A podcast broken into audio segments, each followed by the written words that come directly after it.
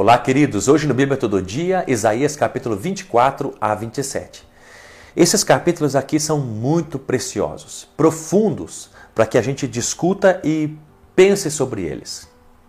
Porque vai falar é, de dois assuntos. O primeiro é sobre o juízo de Deus. E qual é a abrangência deste juízo? Qual é a abrangência dessa disciplina? Qual é a abrangência dessa ira derramada? A Bíblia diz no verso número 1 e verso número 3 que é sobre toda a terra. Olha o que diz ali: a terra ficará totalmente devastada e saqueada, pois foi o Senhor que falou isso. Então, essa, essa, esse juízo derramado é, não será sobre um povo ou uma nação, ou sobre apenas o Ocidente, ou sobre apenas o Oriente, ou sobre apenas o hemisfério norte ou o hemisfério sul. Não. Será sobre toda a terra e uma devastação total. Aonde que você já ouviu falar sobre uma devastação total, sobre uma abrangência sobre todo o globo, toda a terra? Lá em Apocalipse, na grande tribulação. Então, olha que coisa interessante o que Deus está mostrando para o profeta Isaías é, milênios antes de acontecer. E por que, então, se a abrangência então é sobre toda a terra, por quê? Vai explicar ali no verso número 5. Na verdade, a terra está contaminada por causa dos seus habitantes, por causa do pecado do ser humano. Não contaminou apenas seu coração, mas contaminou toda a terra. E agora isso vai ser expurgado. O juízo de Deus vai ser derramado. E não apenas derramado sobre os homens, também derramado sobre a terra. E não apenas derramado sobre os homens, sobre a terra, mas inclusive sobre os exércitos celestiais nas alturas. Diz ali o verso número 21. Naquele dia, sempre, aqui em Isaías, quando está falando naquele dia, é sobre a vinda de Cristo. Sobre o reino de Cristo, sobre o governo de Cristo. E nós cremos esse governo é, é, manifestado, milenar, na presença de Jesus Cristo, onde Ele vai se fazer é, habitar entre nós na terra. Naquele dia o Senhor castigará os exércitos celestiais nas alturas. Olha que interessante. Não apenas a terra sofrerá por causa da maldade do ser humano, não apenas o juízo será derramado sobre o ser humano, os homens, por causa dos seus pecados, dureza de coração e afastamento de Deus, mas também os exércitos celestiais nas alturas sobre todos e ninguém escapará disso. Olha que coisa mais interessante. Serão reunidos como presos numa cova e trancados numa prisão. Depois de muito tempo serão punidos. Olha que coisa mais interessante. O diabo já está derrotado, mas a punição dele acontecerá. Tenha esperança nisso. O verso número 22 diz que depois de muito tempo serão punidos. Então sabe de uma coisa, de alguma forma ele já foi vencido por Cristo na cruz, mas chegará o momento dele ser então punido plenamente e completamente. E então Deus, através de Jesus Cristo, olha que diz interessante no verso número 23, pois o Senhor dos exércitos reinará no Monte Sião. Que Monte Sião é esse? Monte Sião, sabe, é um símbolo de Jerusalém, em Jerusalém. Então é de Jerusalém que Deus vai então é, é, estabelecer seu governo mundial, milenar. Olha que coisa mais preciosa. E no capítulo número 25, vai falar então, vai dar continuidade a isso, vai falar então sobre essa cidade arruinada, né? Como diz o verso número 22, é, 2, porque transformaste a cidade numa pilha de destroços e a cidade fortificada numa ruína. Então é o que vai acontecer com a humanidade, vai ser completamente destruída. Mas diz ali no verso número 4 e 5 o que vai acontecer com o povo de Deus, o remanescente de Israel e com a igreja, com o povo de Deus nessa época. Olha que como diz aqui coisa mais interessante. Pois tem sido, diz o verso número 4 e 5, pois tem sido a fortaleza do pobre a fortaleza do necessitado na hora da angústia. Olha que interessante. Deus vai ser a, a fortaleza tanto do pobre como do necessitado. Que hora? Na hora da angústia, na hora de sofrimento, dessa tribulação toda. Refúgio contra, olha que interessante, refúgio contra a tempestade e sombra contra o calor. Olha o que Deus vai ser para o seu povo: refúgio contra a tempestade e sombra contra o calor. O que é refúgio contra uma tempestade e sombra contra o calor? Diz ali, quando o sopro dos opressores vem contra o muro com a tempestade. serão essa rocha. Deus vai ser. É, e, e Ele é a pedra de esquina, Cristo. Ele é o refúgio contra a tempestade e sombra contra o calor. Vai ser uma rocha tão grande e essa rocha é Cristo e é nele que nós vamos então é, é, sermos guardados e protegidos nessa hora da angústia. É isso que fala então esse texto, versículo 4 e 5, sobre esse refúgio que nós temos e o povo de Deus tem em Cristo Jesus, guardados é, é, na hora da tribulação, dessa angústia toda que está a vir sobre a terra. E no verso número 6 ao 12 vai falar sobre um banquete. Olha que coisa mais interessante. Neste monte, que monte é esse? Jerusalém, monte de Sião. Jerusalém. Nesse monte o Senhor dos Exércitos dará a todos os povos um rico banquete. Banquete de vinhos envelhecidos, de comidas gordurosas, com tutano e de vinhos envelhecidos bem puros. Então, no verso número 6, vai falar sobre um grande banquete que Jesus Cristo vai dar então aos seus filhos, aos povos, ontem, onde? No Monte Sião, em Jerusalém. Olha que coisa mais preciosa, olha que coisa mais interessante. O que significa esse banquete? Significa o reino de Cristo. É isso que o judeu considerava é, é, é, esse banquete ao qual o rei daria.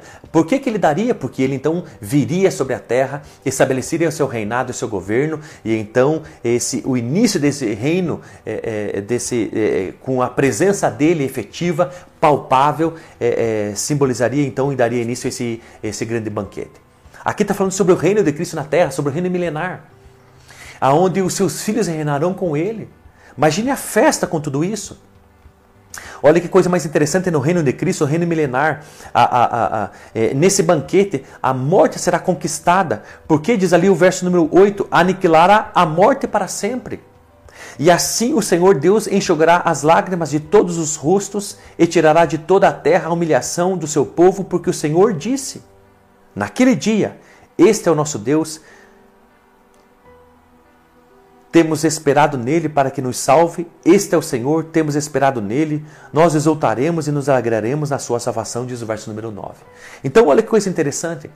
Na vinda desse banquete, na vinda do reino milenar de Cristo, do reino de Cristo efetivamente na terra, que o seu governo será no Monte Sião, em Jerusalém, a partir de Jerusalém. Saiba que a morte será conquistada, que não haverá mais lágrima, porque ele enxugará dos nossos olhos toda lágrima. Aonde você já olhou esse texto bíblico? Lá em Apocalipse. Olha que coisa mais interessante. Lá em Apocalipse, no, no verso número 4 do capítulo número 21. Esse é o reino de Cristo. E então, no verso número 26, vai falar sobre a restauração da nação. Que nação é esse? O povo de Deus. Aqueles que confiam nele, como diz o verso número 3, como diz o verso número 4, confiai sempre no Senhor, porque o Senhor Deus é rocha eterna. Deus vai acabar e vai destruir como no, do, é, contra o orgulho, como diz o verso número 5, e a injustiça, como diz o verso número 6, mas vai de alguma forma é, é, guardar e proteger aqueles que nele confiam e que colocam nele a sua esperança e têm ele como rocha eterna. E eu quero então ir para o fim do vídeo dizendo versos número 19 a 21 do capítulo 26. Os teus mortos, olha o que Deus já mostrava para Isaías, gente. Os teus mortos viverão. Deus está mostrando para Isaías a ressurreição do corpo. Os teus mortos viverão e os seus corpos ressuscitarão. Despertai, exultai, vós que habitais no pó. O teu orvalho é orvalho de luz e a terra dará luz aos seus mortos. Ou seja, ele está falando sobre, ó, vai haver ressurreição do corpo. Confia em Deus, confia em Deus, haverá ressurreição do corpo. Vem, povo meu, diz o verso 20. Entra nos teus quartos e fecha as tuas portas. Esconde-te só por um, por um momento até que passe a ira. Quando é essa ira de Deus? A grande tribulação. Olha que interessante. De alguma forma o povo de Deus estará protegido, escondido Olha que coisa mais fora melhor. Não tirado, escondido, guardado. Olha que coisa preciosa. Verso número 21. Pois o Senhor está saindo do seu lugar para castigar os moradores da terra por causa da sua maldade. Então aqui Deus está mostrando para Isaías a ressurreição do corpo. Deus está mostrando para Isaías que vai guardar seu povo nesse momento de angústia, mas vai derramar a sua ira sobre toda a terra. E por fim, capítulo número 27 diz: Naquele dia na vinda de Deus e da sua ira derramada sobre a terra, e o reino de Cristo, de Jesus, reino milenar, o Senhor castigará com sua espada destruidora, diz o verso número 1, capítulo 27. Grande e forte o Leviatã. Olha que coisa mais linda ler isso na Bíblia. Leviatã, a serpente fugitiva. O Leviatã, a serpente veloz, e matará o dragão do mar. Quem é esse? Quem é esse que tem o nome de Leviatã? Quem é esse que tem o nome na Bíblia de a serpente, o dragão, senão Satanás? Satanás será completamente destruído e plenamente castigado por tudo aquilo que ele fez. Olha que coisa mais poderosa. Portanto, saiba de uma coisa: há um rei vindo, e esse rei está vindo para estabelecer o seu reino. Você está de acordo com esse rei e esse reino? Você crê nesse reino e nesse rei? Porque se você não crer, a ira de Deus será derramada sobre a tua vida e será completamente destruído. Mas se você crer nele, Deus te protegerá e te guardará. Portanto, hoje é tempo de salvação. Hoje é tempo de você se arrepender dos seus pecados e de se arrepender de uma vida distante de Deus e voltar-se para Cristo, para Deus. Através de Jesus Cristo, porque a salvação não é por alguma coisa que fazemos, é tão somente por, por graça de Deus, que Ele nos dá sem a gente merecer, e se alcança tão somente pela fé. E a fé em Jesus Cristo, Deus Filho que morreu por nós na cruz. E é isso que diz o verso número 5. A não ser que busquem o meu refúgio e façam paz comigo. Sim, façam paz comigo. O verso número 5 do capítulo 27, Deus está dizendo: faça paz comigo. Faça paz comigo. Ele diz duas vezes isso. Portanto, quero te dizer, de uma vez por todas, faça paz com Deus. Volte-se para Ele. Se arrependa de um coração duro. Peça perdão dos seus pecados. Busque-o. Busque-o, conheça-o, leia a Bíblia, vá para a igreja, se arrependa de ter prazer com o pecado, porque isso te afasta de Deus, volte para Ele. E eu quero te dizer, terminando, o que diz o verso número 9: Portanto, a maldade de Jacó, do povo de Deus, será perdoada, e o fruto do perdão do seu pecado será esse. Então saiba de uma coisa: se você se arrepender, você será perdoado. Sabe de uma coisa, se você está longe, você será aproximado por ele. Sabe de uma coisa, está determinado para com você ira, porque você está longe dele. Sabe de uma coisa que você vai ter graça, perdão e misericórdia da sua parte. Esse é o tempo. Esse é o momento. Não pense que você tem tempo para fazer isso. Não pense que você vai esperar ficar mais velho para tomar certas decisões. O tempo é agora.